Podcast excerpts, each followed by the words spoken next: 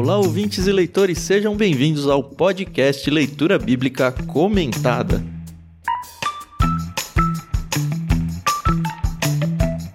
Eu sou o Thiago André Monteiro, arroba vulgutan. Estou aqui com a Carol Simão e com o Thiago Moreira e com mais alguns ouvintes aqui que não vão aparecer no áudio, mas estão acompanhando ao vivo dentro do nosso Discord. Bom dia para vocês também.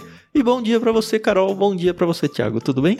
Bom dia, pessoal, tudo bem? Aqui é a Carol Simão e faltam só cinco capítulos para acabar Lucas e vai batendo aquela tristezinha, né? Que estamos acabando mais um, mas bora lá. Falta pouco, Carol. Só 64 livros depois. Pois é.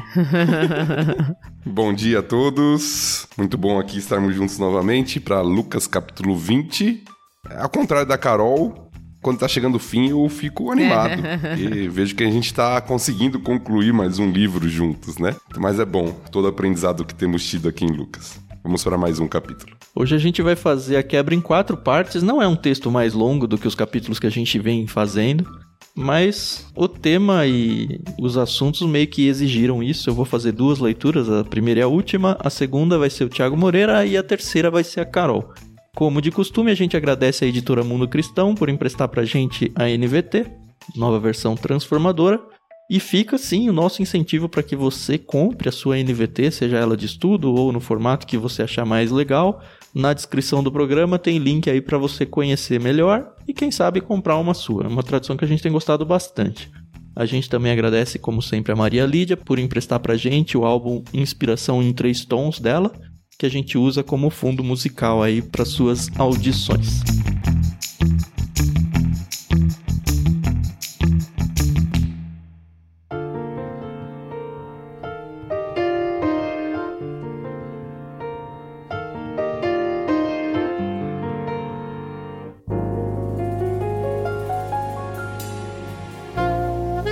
E dado que é a minha vez de ler, vamos lá, capítulo 20, a gente vai primeiro do verso 1 até o verso 19.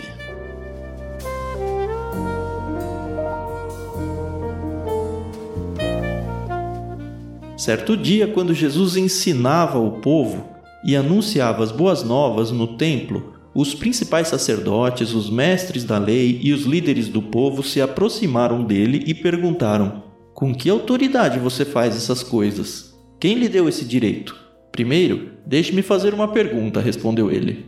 A autoridade de João para batizar vinha do céu ou era apenas humana? Eles discutiram a questão entre si. Se dissermos que vinha do céu, ele perguntará por que não cremos em João. Mas se dissermos que era apenas humana, seremos apedrejados pela multidão, pois todos estão convencidos de que João era profeta. Por fim, responderam a Jesus que não sabiam. E Jesus replicou: então eu também não direi com que autoridade faço essas coisas. Em seguida, Jesus se voltou para o povo e contou a seguinte parábola: Um homem plantou um vinhedo e o arrendou a alguns lavradores. Depois partiu para um lugar distante onde passou um longo tempo. Na época da colheita da uva, enviou um de seus servos para receber sua parte da produção. Os lavradores atacaram o servo, o espancaram e o mandaram de volta de mãos vazias. Então o dono da propriedade enviou outro servo, mas eles também o insultaram, o espancaram e o mandaram de volta de mãos vazias. Enviou ainda um terceiro, e eles o feriram e o expulsaram do vinhedo. Que farei? disse o dono do vinhedo. Já sei, enviarei meu filho amado. Certamente eles o respeitarão. No entanto, quando os lavradores viram o filho, disseram uns aos outros: Aí vem o herdeiro da propriedade. Vamos matá-lo e tomar posse dessa terra. Então o arrastaram para fora do vinhedo e o mataram. O que vocês acham que o dono do vinhedo fará com eles? perguntou Jesus. Ele virá, matará os lavradores e arrendará o vinhedo a outros. Que isso jamais aconteça, disseram os que o ouviam. Jesus olhou para eles e perguntou: Então o que significa essa passagem das Escrituras? A pedra que os construtores rejeitaram se tornou a pedra angular. Quem tropeçar nesta pedra será despedaçado, e aquele sobre quem ela cair será reduzido a pó. Os mestres da lei e os principais sacerdotes queriam prender Jesus ali mesmo, pois perceberam que eles eram os lavradores maus a que Jesus se referia. No entanto, tinham medo da reação do povo.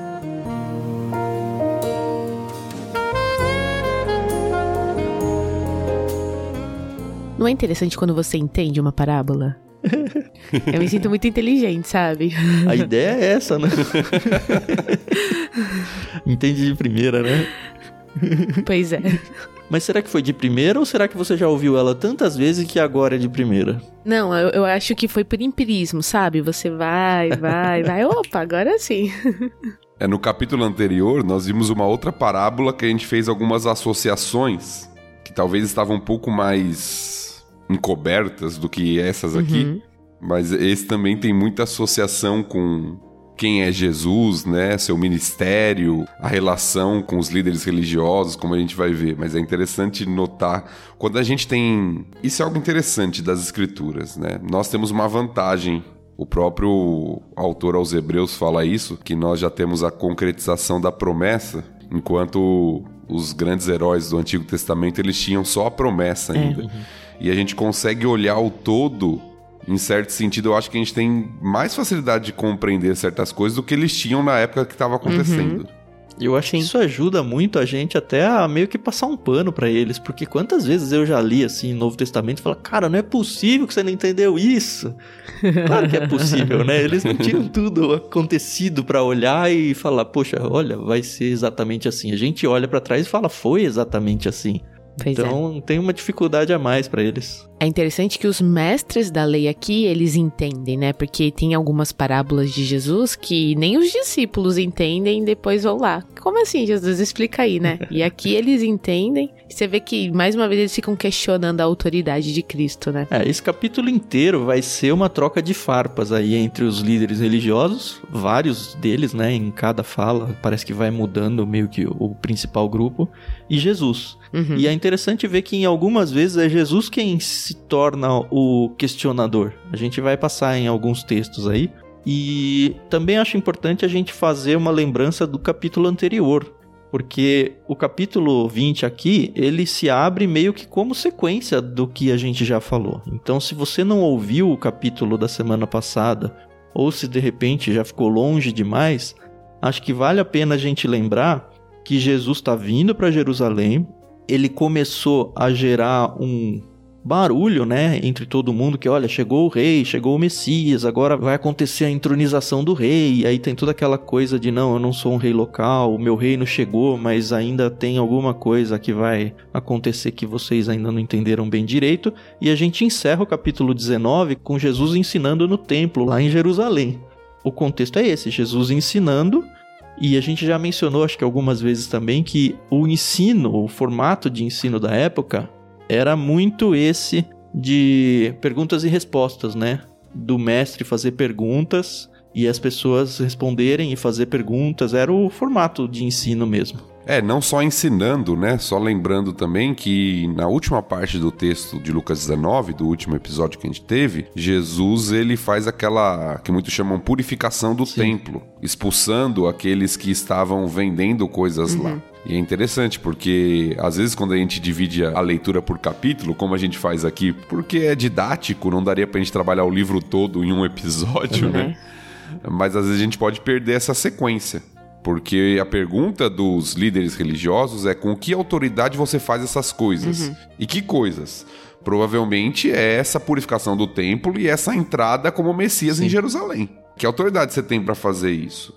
Para chegar e expulsar as pessoas que estão lá no templo? Porque esses homens, eles estavam envolvidos com o templo. O texto fala de sacerdotes aqui. E eles nunca tinham feito isso. Aham. Então, com que autoridade você vem, chega de fora, né? Você que é um galileu aí, vive lá na Galiléia, vem de fora e chega mudando tudo aqui.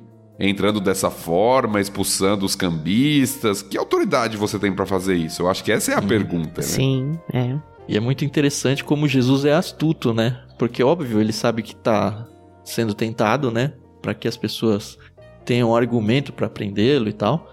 Mas Jesus meio que, sem entrar na parábola ainda, porque para mim a parábola é uma resposta clara da pergunta, né? Jesus fala, não vou responder. E aí ele conta uma história onde ele responde, mas a gente já volta pra parábola. mas ele joga para João Batista. E se a gente for olhar, qual era a grande mensagem de João Batista? Jesus é o Messias. Era só isso que ele pregava. Jesus é o Messias. Então ele não fala, olha, eu faço isso porque eu sou o Messias. Ele fala, e João? É só até aí que vai. Porque assim, João respondeu isso. A questão é, bem claro no texto, né? Vocês acreditaram ou não no João? Porque João respondeu essa pergunta para vocês. E se vocês disserem que acreditaram, por que, que vocês agem como se não tivessem acreditado? E se vocês disserem que não acreditaram, aí a questão política, né? Jesus era muito bom de política, né? Ele joga no peso político de alguém publicamente dizer não, João era um embuste.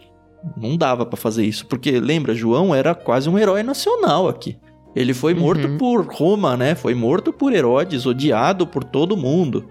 Então, além de ter o peso de ter sido um profeta, foi um profeta que foi morto por Roma. Falar mal desse profeta ia colocar os líderes religiosos aqui em maus lençóis. Só uma questão, antes de voltar para essa questão de João, é interessante notar que nós temos aqui os grupos que são os sacerdotes, os mestres da lei e os líderes do povo, juntos. Eu acho que é a primeira vez que isso acontece. Declarado. Estarem né? unificados. Eu não me lembro é, eu não me lembro de uma coalizão assim, né? uhum. né? Eu lembro Jesus discutindo com fariseus aqui, com mestres da lei e tal, mas aqui parece que toda a liderança de Jerusalém, com a chegada barulhenta é. de Jesus na cidade, com a entrada triunfal, com a purificação do templo, eles se unem contra Jesus. Ah, é o ápice da coisa. Não né? eram grupos tão unidos assim na prática do dia a dia, uhum. mas parece que eles se unem contra Jesus aqui. E é bem contra, né? Não é uma pergunta inocente no sentido de, puxa, como Jesus foi grosseiro, né? Por que, que não respondeu? Eles estão realmente fazendo perguntas com segundas intenções aqui. Jesus sacou isso muito facilmente. Mas ele estava preparado para isso, né? Não só por ser Deus, mas porque ele também tinha instrução, né? Ele foi Sim. criado, né, como um mestre, né? O grande destaque desse capítulo 20, Carol, é a sabedoria de Jesus ao sair das armadilhas, é. né? Que esses homens querem propor. Será que ele fez uso da deidade dele? No sentido de era impossível conseguir pegá-lo, sabe? Pegar ele nas artimanhas, eu digo, não de prender. Porque ele tinha a onisciência? Ou é só a sabedoria humana dele que ele estava usando aqui? Eu nunca cheguei a uma conclusão aqui. E eu gosto de pensar que talvez seja só sabedoria humana, tá? Apesar de a gente ter alguns textos que falam, ah, Jesus sabia o que passava em seu coração, isso que aquilo. Ia ser tão legal se fosse só o, o lado humano de Jesus aqui. Mas eu acho que não tem como desassociar, né, a humanidade da divindade de Cristo, hum. né? Tem um grande debate que eu acho que a gente vai deixar para quando chegar lá em Filipenses. É, eu ia levantar essa bola aí. é, que fala sobre o auto-esvaziamento, né? Que é um termo lá grego lá de Filipenses 2, e o que, que isso implica? Jesus, todo mundo afirma, evidentemente, todos aqueles que seguem uma doutrina mais ortodoxa, que Jesus não deixou de ser Deus. Uhum. Mas até que ponto ele utilizou os atributos divinos em seu ministério terrestre? Uhum. Essa é a grande pergunta. Porque tem alguns momentos que Jesus afirma não saber certas coisas. Uhum. Ah, deste momento só o Pai sabe. Ou quando ele vai até a figueira e não acha o fruto. Então parece que em alguns momentos Jesus não está usando dos seus atributos. Entendi. O que muitos sugerem, e eu gosto dessa sugestão, quando o Tan fala da sabedoria humana, eu acho que é de fato sabedoria humana, mas entender que Jesus fez seu ministério por ser um homem sem pecado e com um relacionamento tão próximo do Pai, sempre na dependência do Espírito. Hum. E isso a gente tem acesso também, né? É, a gente tem acesso também, apesar da nossa natureza pecaminosa, Sim. mas Jesus fez isso de maneira plena. Uhum. Então eu acho que isso, essa sabedoria era humana, mas humana também capacitada e influenciada pelo Espírito Santo de Deus. Você está querendo dizer que o discernimento que o Espírito Santo dá para um ser humano que tem a habitação dele é capaz de fazer isso. E se a gente for levar isso para dons espirituais ou alguma coisa desse lado aí, dá para fazer um link no tipo dom de sabedoria, entendimento e essas coisas que realmente parece que é o Espírito Santo que nos dá meio que aquele sexto sentido de que ah, isso aqui não vai dar bom, sabe? Eu acredito que o Espírito Santo age dessa forma também em nós. Enfim, perguntas e perguntas que a gente só gosta de pensar e nunca vamos saber a resposta por aqui, né? Mas, Mas é tá gostoso bom. conversar sobre isso.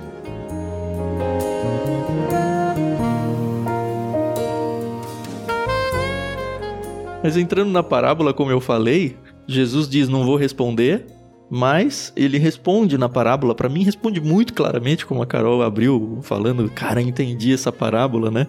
E é interessante uhum. que essa parábola ela aparece em Lucas, que a gente tá vendo, em Mateus e em Marcos. Só que em Lucas é a única delas onde revela que Jesus se voltou para o povo para falar essa parábola. E o Tiago já falou, né, que o povo tá junto com os líderes aqui e no finalzinho da parábola os líderes aparecem, né? Os mestres da lei, os principais sacerdotes queriam prender Jesus, pois perceberam que eles eram os lavradores maus, ou seja, aparentemente o grupo que ouviu isso era exatamente o mesmo, os líderes mais o povo que é mencionado no início da parábola. Sim, sim. E essa parábola tem um quê da vinha de Isaías, não tem? Acho que é o capítulo 5 de Isaías. Parece, que a imagem é tirada de lá. Apesar de ter algumas diferenciações e algumas informações novas, mas parece que a imagem do povo de Israel como a vinha é retirada de Isaías. É uma imagem que já existia no Antigo Testamento que o povo faria.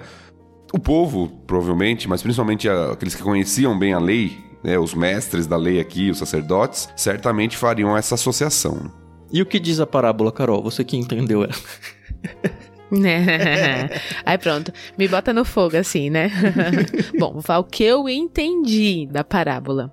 A gente sabe que o filho é Jesus, mas que antes da vinda de Cristo houve os profetas, né? É, então teve ali Moisés, que não era um profeta, tá? Mas começou ali com Moisés e tal. E o povo nunca deu bola, entendeu? Para Deus, né? Assim, não vou usar o evangelho aqui, mas para salvação. Uhum. E aí, quando Cristo veio, mataram ele. E ele é a pedra angular. É, o Messias estava prometido, né, no Antigo Testamento. E todo mundo que falava dele, todo mundo não, né, mas a maioria de profetas ou pessoas que vinham como representantes, né, que é o caso aqui, os, os servos que vêm representar o rei, eles são mortos, são perseguidos, são agredidos. E isso recorrentemente. A gente vê muito isso mesmo no Antigo Testamento, né? Hebreus vai uhum. falar bastante disso também. É, e é interessante porque um outro ponto é, a Carol colocou bem os elementos aqui de associação, eu concordo com ela, mas um outro ponto interessante é que, como a gente falou, né, lá na parábola, na imagem de Isaías capítulo 5, Deus é aquele que planta a vinha e a vinha é Israel. Ah, tá.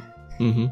E aqui nós temos um, os personagens dos lavradores. E como o próprio texto indica, os religiosos, os mestres da lei, os sacerdotes, eles entendem que Jesus está falando que eles são os lavradores maus. Uhum. Então, eles se colocam como donos da vinha. Sim. Uhum. Como se fossem donos da vinha. E por isso eles rejeitam aqueles que de fato têm autoridade sobre a vinha.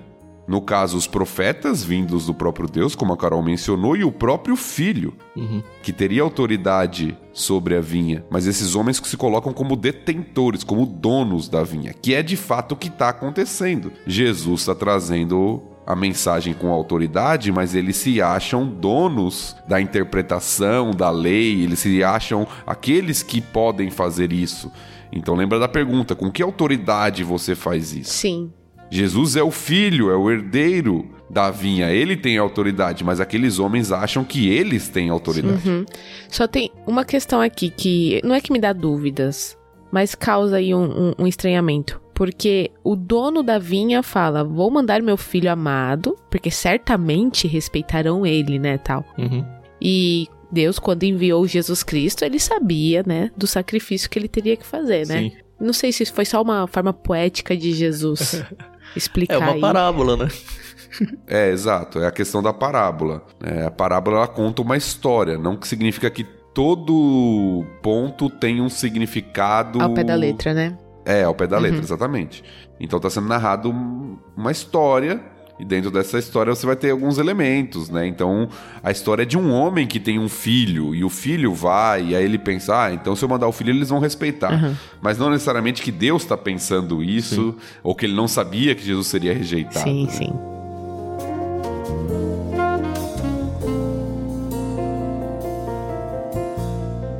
Agora é interessante pensar pelo lado desses lavradores que, ah, vou matar o filho, e eu vou herdar a terra, né, num quase uso capião aí, sei lá.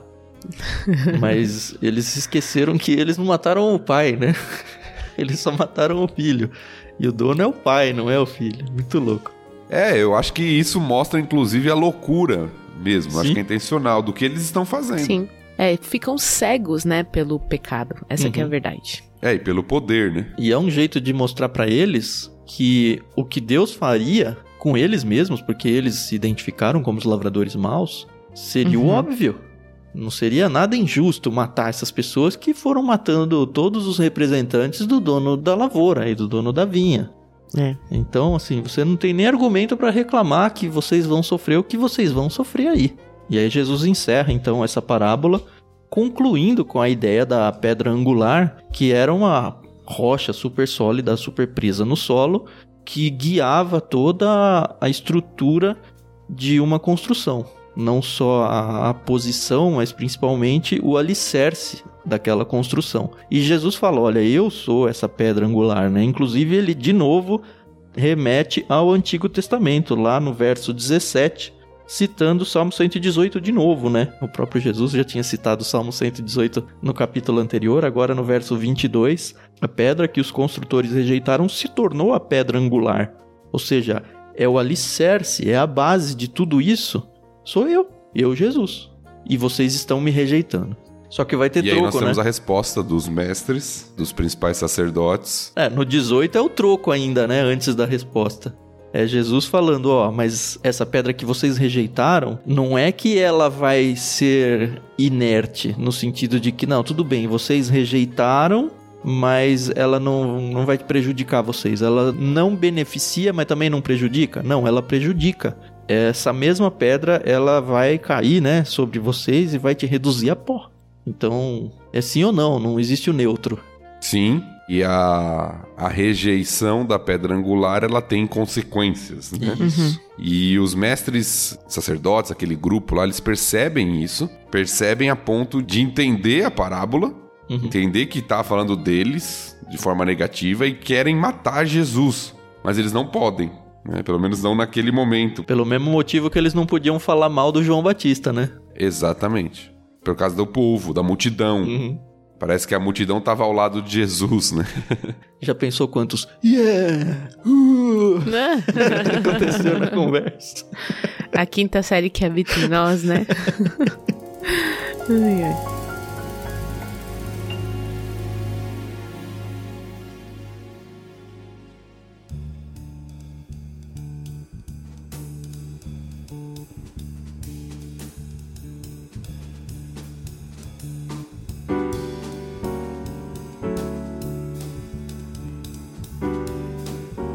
Legal. Podemos seguir pro bloco 2, imagino. Quem vai fazer a leitura é o Thiago, né? Isso. Isso, vou ler até o verso 26, do 20 ao 26.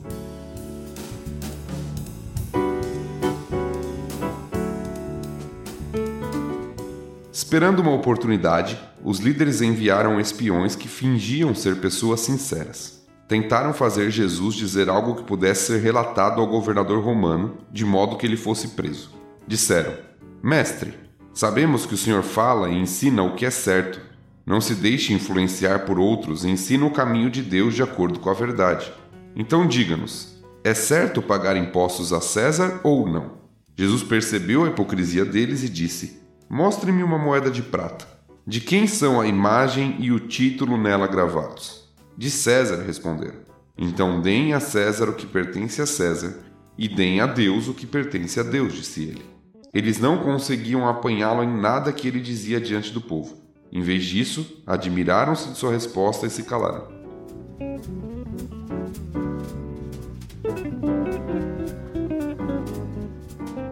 Eu acho muito interessante que, dado que eles não conseguiam fazer algo por eles mesmos, eles tentam jogar a responsabilidade pra Roma, né? Eles falam, bom, se a gente não consegue pegar, vamos criar outra armadilha. Só que dessa vez a gente dá argumentos pra entregar eles pra Roma e aí Roma é que se vira pra pegar ele, porque, enfim, ele foi contra o governo romano. E aí é, o povo não pode reclamar da gente. Que basicamente é o que vai acontecer lá com Pilatos, né? Exato. E é interessante também que toda a trama aqui, né, que é mostrada, Jesus já tá batendo de frente com aqueles homens. Então Jesus, aqueles homens já sabem que eles não podem enfrentar Jesus. Então eles mandam espiões Aham. que parecem ser sinceros, que parecem ser pessoas amigáveis, para tentar novamente colocar Jesus numa armadilha. Então toda a trama que é feita para tentar pegar Jesus, como o Tan falou, envolvendo não só agora a questão da lei judaica, mas agora envolvendo tentar colocar Jesus num problema diante das autoridades romanas, que a gente vai discutir mais sobre isso, né, na pergunta que é feita, mas como Jesus novamente supera com sabedoria, né, e o final do texto vai mostrando isso. Uhum. E eu gostei muito do que a NVT coloca aqui na nota de rodapé. Eu vou até ler para o pessoal que ele fala, né, deem a César o que pertence a César, e aí a nota fala: a brilhante resposta de Jesus podia ser interpretada de duas maneiras. À primeira vista, ele afirmou que o dinheiro pertencia a César e a ele devia ser entregue. Por outro lado, os judeus que ouviram aquelas palavras também sabiam que nada de fato pertence a César, uma vez que tudo no universo é propriedade de Deus. Uhum. Fechou, entendeu? Acabou. Fechou mesmo. Por isso que eles se calaram, né? Porque não tinha o que, o que discutir. É, e o grande dilema da pergunta aqui que esses homens aparentemente sinceros, com todo aquele elogio inicial, uhum. mestre, sabemos que o senhor fala, ensina o que é certo e tal, faz aquela Afaga. rasgação de seda, como alguns dizem, né? Eles falam: é lícito, é correto, é certo pagar impostos a César ou não? Porque novamente é aquela pergunta que tenta colocar Jesus em qualquer resposta que ele der, ele vai ter um problema. Sim. Uhum. Como foi a anterior que Jesus fez para eles sobre João Batista. Uhum. Eles fazem a mesma estratégia aqui, né? Mas lá Jesus se negou, né? Não, mas Jesus fez a pergunta para eles ah, sobre é, a autoridade é. de João Batista. Aí eles falaram: ah, se a gente falar que é dos céus, ele vai falar por que a gente não acreditou então. Se a gente falar que não é, o povo vai vir contra nós. Então qualquer resposta seria prejudicial. Aqui é a mesma estratégia que eles usam. Se Jesus falar que é lícito, o povo odiava Roma. Né? Então o povo, talvez Jesus vai perder a popularidade nas pesquisas aqui da campanha. Né? Jesus vai perder a popularidade, porque o povo odiava Roma. Mas se Jesus fala não é lícito, eles vão acusar diante dos romanos, tá vendo? Ó, tem um líder aqui popular que está incentivando o povo a não pagar imposto. Uhum. E na verdade o que ele responde é as duas coisas, né? Não é as duas coisas. Ele responde a resposta que você quer ouvir a resposta que você quer interpretar. Então, se você acha que tem que dar o imposto, tá aí implícito, ó. Se a imagem é de César, dê a César. Agora, qual que era a reclamação dos judeus aí? Não, esse dinheiro aí não é, não é de Roma, né? Isso aqui é nosso. Tá bom, então se é de vocês, deem a Deus. Então é a mesma resposta, assim, é uma resposta que atende aos dois argumentos sem que você fique nervoso com nenhum deles e talvez tenha algo a mais aqui. Eu digo talvez. Uma vez uhum. eu ouvi de um professor e eu achei interessante. Não sei se de fato tem esse significado, mas eu acho muito interessante sempre quando eu lembro desse texto e dessa explicação, eu gosto de trazer à tona porque eu acho que é possível. Uhum. A pergunta é: de quem é a imagem na moeda? O povo responde de César. E aí a resposta é: então deem a César o que pertence a César e deem a Deus o que pertence a Deus. Deem a César o que tem a imagem de César, a moeda. E deem a Deus o que tem a imagem de Deus. Nossa, que fantástico. Eu acho que a gente estava na mesma aula, viu, Thiago? Que eu ia falar exatamente a mesma coisa. Nossa, eu acho tão fantástico. lindo isso. O homem foi criado à imagem de Deus. Né? Então parece que Jesus está dando uma resposta um pouco mais profunda, que vocês estão preocupados com dinheiro, com a moeda. A moeda tem a imagem de César, você pode dar, mas o que você tem que dar para Deus, na verdade, é tudo. É você Gente, mesmo, né? É aquilo que pertence à, imagem de Deus, entende? Que é todo ser humano criado. É tão óbvio, né? Mas é importante Não é, mas depois que fala, a gente não consegue mais ler esse texto sem pensar nisso. É, é o que o Thiago falou. Nossa. Depois que me foi contada essa, eu falei, caramba, mano. Que profundo isso. E, de novo, eu não consigo chegar no texto. O Thiago abriu bem essa argumentação, porque o texto não é tão claro em relação a isso. Mas é uma aplicação tão linda e tão verdadeira, biblicamente falando, que eu acho que não é ilegítimo, não, a gente fazer uma aplicação desse tipo, não. Já tomei pra vida, entendeu? e aí o povo se cala, né? Aí o povo. É, as pessoas, né? O povo, né? Eram pessoas quase contratadas para tentar pegar Jesus aqui. É interessante, né? Porque ela se cala porque se admiraram da sua resposta. Tá bom, não consigo mais. Virei fã agora.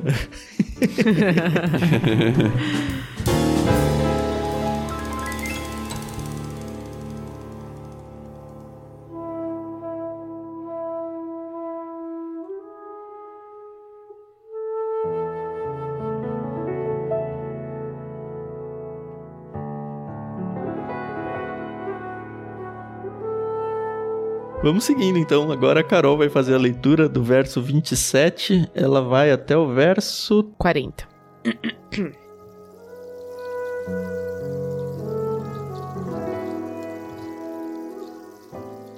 Então vieram a Jesus alguns saduceus, líderes religiosos, que afirmam não haver ressurreição dos mortos, e perguntaram: Mestre, Moisés nos deu uma lei segundo a qual, se um homem morrer e deixar a esposa sem filhos, o irmão dele deve se casar com a viúva e ter um filho que dará continuidade ao nome do irmão. Numa família havia sete irmãos. O mais velho se casou e morreu sem deixar filhos. O segundo irmão se casou com a viúva, mas também morreu. Então o terceiro irmão se casou com ela. O mesmo aconteceu aos sete irmãos que morreram sem deixar filhos. Por fim, a mulher também morreu. Diga-nos, de quem ela será esposa na ressurreição? Afinal, os sete se casaram com ela. Jesus respondeu: O casamento é para pessoas deste mundo.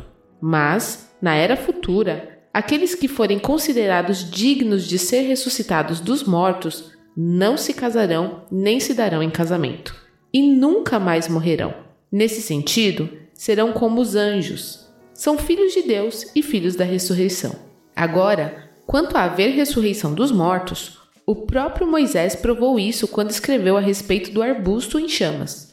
Ele se referiu ao Senhor como o Deus de Abraão, o Deus de Isaque e o Deus de Jacó. Portanto, ele é o Deus dos vivos e não dos mortos, pois para ele todos vivem.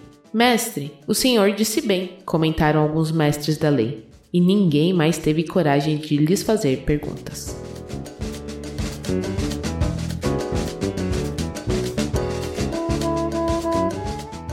Então a gente não vai casar no céu, né? a gente tem apresentado aqui dois grupos principais, né? Apesar do termo fariseu não aparecer aqui, a gente precisa um pouquinho de contexto histórico para entender uma rixa antiga que existia entre os saduceus e os fariseus. Os saduceus eles não acreditavam na ressurreição e os fariseus acreditavam. Então notem que logo que abre aqui o verso 27, vieram a Jesus alguns saduceus líderes religiosos. E o texto explica, né, que afirmavam não haver ressurreição dos mortos, e aí tem toda a questão que eles fazem. E aí no finalzinho, a gente vê um grupo de líderes, que não falam fariseus, mas são aqui, né? Mestres, o Senhor disse bem, comentaram alguns mestres da lei. Aqui são os fariseus que concordam com o argumento de Jesus. A gente quer te matar, mas nesse argumento você tá certo, né? Exatamente. Né? é, o que talvez seja só minha imaginação, mas o que me sugere é o seguinte: Jesus está batendo nos mestres da lei o tempo inteiro, né? Uhum. Então ele tá respondendo, tá deixando eles irados e tal. E os saduceus querem se aproveitar disso. Para ganhar a luta contra os fariseus também, né? Exatamente. Já que Jesus discorda desse grupo, vamos lá então para a gente receber apoio deles. Só que Jesus também não apoia eles. Pois é. É interessante, né? Deus mostra aqui uma doutrina, né? Ele corrige uma doutrina que era uma discussão corrente ali da época. Essa questão do. Na segunda parte né, do texto que a Carol leu, essa questão da ressurreição, dizendo: ó, claro que existe ressurreição. Deus não é Deus de mortos, é Deus de vivos. Então ele é mencionado uhum. no próprio Pentateuco, que era o único texto que os saduceus reconheciam como escritura, isso é importante a gente mencionar. Então ele usa a chave aceita pelos próprios saduceus como argumento demonstrando que, de fato, olha, lá mesmo já está dizendo que Deus é chamado como o Deus de alguém que já morreu. Não é era o Deus de Abraão, de Isaac, de Jacó. É o Deus de Abraão, Isaac e Jacó, sendo dito pós-morte deles. Então não faria sentido se as pessoas não ressuscitassem. E é interessante todo o jeito da história criada pelos saduceus, porque na verdade eles só querem perguntar sobre a ressurreição, né? Eles inventam toda uma linha de raciocínio e tal, baseada também na lei do levirato, que era essa questão de se você tem um, um, irmão que faleceu e não deixou descendentes, você tem que ter filhos com a viúva para que siga isso. A gente já viu isso em Ruth, a gente já viu isso. Em Gênesis? É, em Gênesis tem também, né? No caso uhum. da Tamar, né? Que o Judá fica tentando entregar os filhos e aí os filhos vão morrendo e tal. Mas na verdade a pergunta não tá querendo saber essa sobre o casamento, nada. Tá querendo saber sobre a ressurreição. Mas Jesus ainda dá de bandeja uma explicação sobre o casamento, afirmando que lá no céu não tem casamento. É, porque eles usam uma situação hipotética e exagerada, né? Nós temos uma viúva negra aqui na história, todo mundo que casa com ela morre. Morre. Mas eles usam uma situação hipotética exagerada para tentar provar que não faz sentido a ressurreição. Uhum. Sim. Então eles estão falando aqui, ó, a ressurreição não faz sentido. Não pode ter ressurreição. Por quê? Porque se na lei fala que o irmão tem que casar com a viúva, e vamos supor que aconteça isso sete vezes. Aí lá no final ela vai ser casada com quem? Aham. Uhum na ressurreição? Se ela casou com sete. Ainda bem que não tinha o casamento aberto na época, né? Se ela casou com sete, na verdade ela vai ser mulher de quem? Então eles usam um argumento, extrapolam uma situação para tentar mostrar que não faz sentido ressurreição. Uhum. E aí Jesus traz a resposta que eles não esperavam, né? Mas deixa eu fazer uma pergunta assim bem fora do contexto. Como que era ensinado, nem sei se vale a pena, mas vamos lá.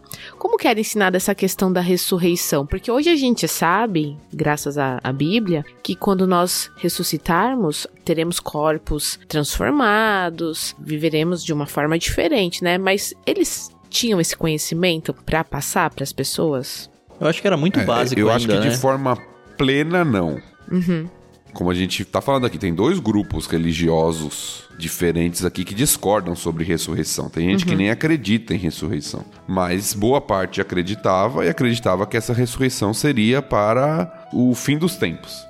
Agora, uhum. certamente eles não tinham elementos como a questão, por exemplo, de que Jesus seria a primícia, nosso corpo será glorificado como o dele, porque nem em Jesus eles acreditavam. Ah, é. Então a revelação ela é progressiva nesse sentido, eles não tinham todos os elementos, mas uhum. tinha boa parte dos judeus que acreditavam na ressurreição para o fim dos tempos. Vamos colocar assim, para a eternidade. Eu acho que era muito para quem defendia, né, que existia. Ó, existe, a gente vai ressurgir de alguma forma. Não sei muito bem como. Acho que era até, até aí só que eles iam, mas existe. Porque não tinha de fato corpos. Que experiências a gente tem do Antigo Testamento de ressurreição? A gente teve é. aqui no Novo Testamento, por exemplo, Moisés e Elias aparecendo. Mas é Novo Testamento já. Que, sei lá, Samuel voltou. Se é que voltou, é, um dia a gente vai discutir isso. Mas a gente não tem personagens voltando à vida ou alguma história falando sobre isso. A gente só tem textos como esse que Jesus usou, né? Olha, ele continua sendo Deus de Abraão, de Isaac, de Jacó. Ele foi reunido aos seus pais em momentos de culto fúnebre lá, esse tipo de coisa, assim. A gente não vê muito mais além disso. É, na verdade, nós temos aquela ressurreição que é se eu não me engano, Elias ou Eliseu, agora não estou lembrando qual dos dois profetas, fazem a respeito do filho da viúva. Ah, mas aí trazer a vida de volta, né? Isso, trazer a vida de volta. Não é aquela ressurreição pensando. Em Lázaro, por exemplo, né? É, como a de Lázaro, como a da. que Jesus faz também do filho da viúva, uhum. também no Novo Testamento. Mas são ressurreições voltar à vida ali naquele momento. Mas eu lembrei, por exemplo, nesse caso da ressurreição de Lázaro, que é narrada aqui no Novo Testamento, quando Jesus está chegando e ele ainda está morto, a Marta vem correndo conversar com ele. E aí Jesus fala: Não, ele vai reviver. E ela fala: Não, eu sei, ele vai reviver nos últimos dias. Então, assim, ela era judia, né? Ela tem só o Antigo Testamento como base. Então, de alguma forma, ela já tinha em si essa doutrina de que de fato as pessoas revivem no final de alguma forma. Sim, que era o que os fariseus acreditavam. Isso. Então Marta era fariseu, né? Ah, nunca vi. e lembrando que o Tan tá brincando, evidentemente, mas os fariseus, mestres da lei, traziam uma grande influência sobre as crenças uhum. religiosas do povo comum. Uhum. E acho que antes da gente virar, vale só a gente mencionar o fato dos anjos, né? Porque existe hoje em dia a ideia em alguns grupos de que ah, a pessoa morre, ela se transforma num anjo. Não é, um anjo é uma criatura, é um ser totalmente diferente do ser humano. O ser humano ele vai ter corpos, ressurretos, corpos reconstruídos de uma maneira muito sobrenatural e perfeita. Só que ele nunca vira anjo. E o texto aqui ele está dizendo, ó, nunca mais morrerão nesse sentido serão como anjos. Em que sentido? Ó, anjo não casa, anjo não tem filhos. Vocês, como seres humanos ressurretos, com corpos glorificados, não anjos, mas nesse sentido vocês também não vão se casar. Vocês também não terão filhos. É só até aí, tá? Então não pega esse texto para tentar dizer que a gente vai virar anjo, não, que não é isso.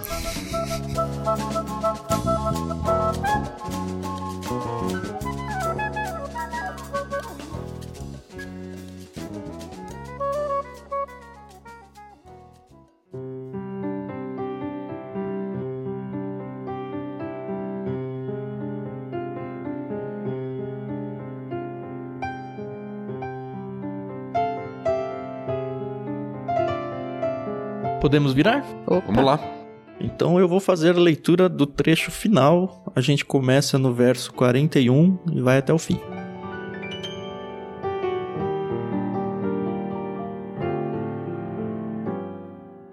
Então Jesus lhes perguntou: Por que se diz que o Cristo é filho de Davi? Afinal, o próprio Davi escreveu no livro de Salmos: O Senhor disse ao meu Senhor: Sente-se no lugar de honra à minha direita, até que eu humilhe seus inimigos e os ponha debaixo de seus pés. Uma vez que Davi chamou o Cristo de meu Senhor, como ele pode ser filho de Davi? Então, enquanto as multidões o ouviam, Jesus se voltou para seus discípulos e disse: Cuidado com os mestres da lei.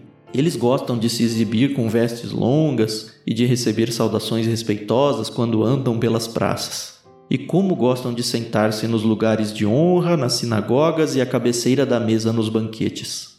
No entanto, tomam posse dos bens das viúvas de maneira desonesta e, depois de dar a impressão de piedade, fazem longas orações em público. Por causa disso, serão duramente castigados.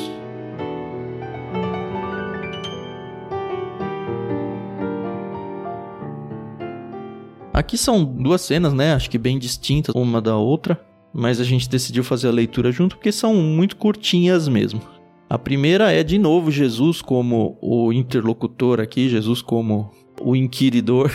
A gente já viu ele fazendo uma vez nesse capítulo e agora ele faz de novo trazendo essa ideia de que, ó, vocês estão olhando para o Antigo Testamento aí, tentando entender as coisas, tentando saber com que autoridade eu faço isso, tentando entender quem sou eu. Por que raios o Davi chamou de filho alguém que profeticamente é o filho de Davi. Porque o Messias tinha que ser da linhagem de Davi. Então o Messias é que é filho de Davi, não é o Davi que é filho do Messias. Essa é a pergunta de Jesus. E para mim a resposta é muito óbvia, né? Ele está dizendo, olha, humanamente falando, pensando na linha genealógica, o Messias de fato é filho de Davi. Só que ele não é só humano. Ele é Deus também. Nesse sentido, Davi se torna filho do próprio filho. Pensando do lado humano, ele é filho, pensando do lado divino, Deus é pai de Davi. E eu acho que eles entenderam isso muito bem, né? As pessoas que estavam ouvindo a explicação. Provavelmente sim, apesar de não crerem, né? Lembrando que Jesus está voltando sua fala novamente para os mestres da lei, que fechou ali no versículo 39 e 40. Só para tornar ainda mais claro o argumento que Jesus usa aqui, ele começa perguntando, né, por que se diz que o Cristo é filho de Davi, porque essa era a concepção popular. O Messias vai ser o herdeiro lá do trono de Davi, isso é prometido lá em Samuel. Né? Ele vem da genealogia de Davi, ele cumpre todos os requisitos, né? E vai herdar o trono de Davi e vai ser o rei messiânico. Humano, né? Humano. Nesse sentido, genealogicamente, ele de fato é o filho de Davi e é o que todo mundo esperava, né? Alguém daquela linhagem. Por isso, os evangelhos, como o evangelho de Lucas e o de Mateus, se preocupam em traçar a genealogia de Jesus logo no começo. A gente viu isso para mostrar que ele é o herdeiro de Davi e todas essas coisas. Uhum. Só que aí Jesus usa um argumento dos Salmos. Ele pega o Salmo 110 aqui e pergunta assim: então por que Davi chamou o Messias de Senhor? Porque o texto diz assim: o Senhor e esse primeiro Senhor provavelmente é Deus, o Pai, disse ao meu Senhor. Ou seja, esse meu Senhor é o Messias. Então Davi coloca o Messias como Senhor dele, não como filho dele, né, mas como Senhor uhum. dele. Então esse é o argumento que Jesus usa. Se Davi chamou o Cristo de meu Senhor, como ele pode ser simplesmente filho? Ele não é simplesmente filho. Ele é filho, humanamente falando, mas ele está acima de Davi.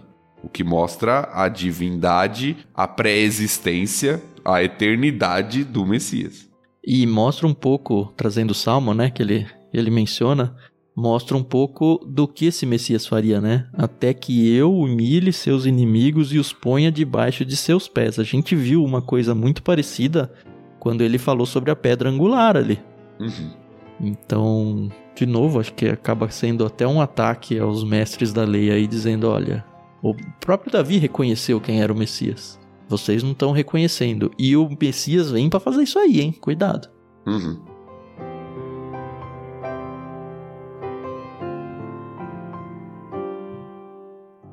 E aí meio que se encerra o ciclo de conversas, de ataques e defesas aí.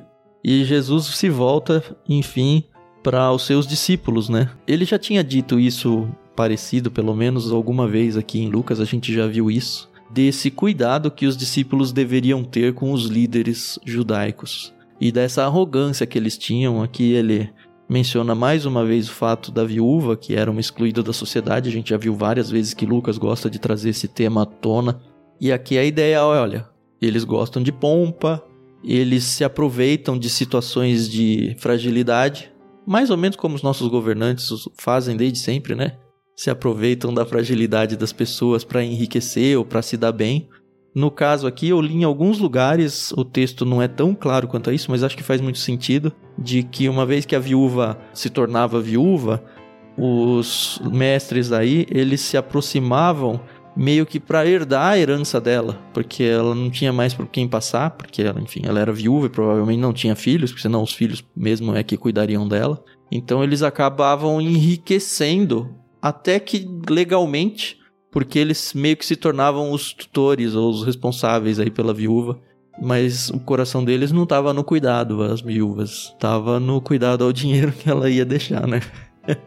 é interessante, né? A advertência que Jesus dá aos discípulos aqui, né? Tomem cuidado. Tomem cuidado.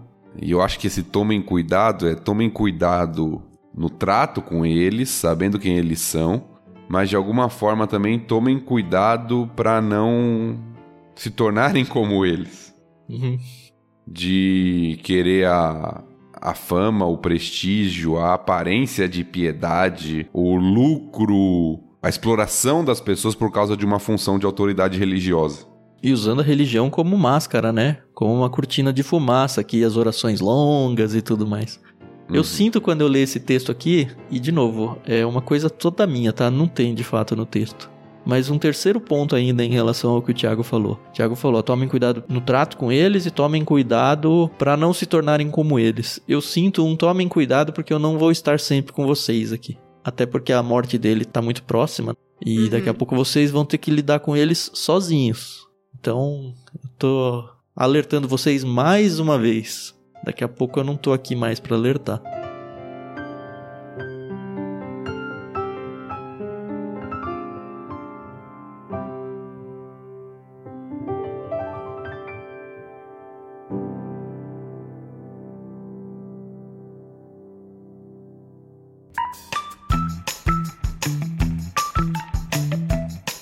Foi isso, capítulo 20. Foi muito gostoso passar isso com vocês, está sendo muito bom. De fato, estamos na reta final aqui da vida de Jesus.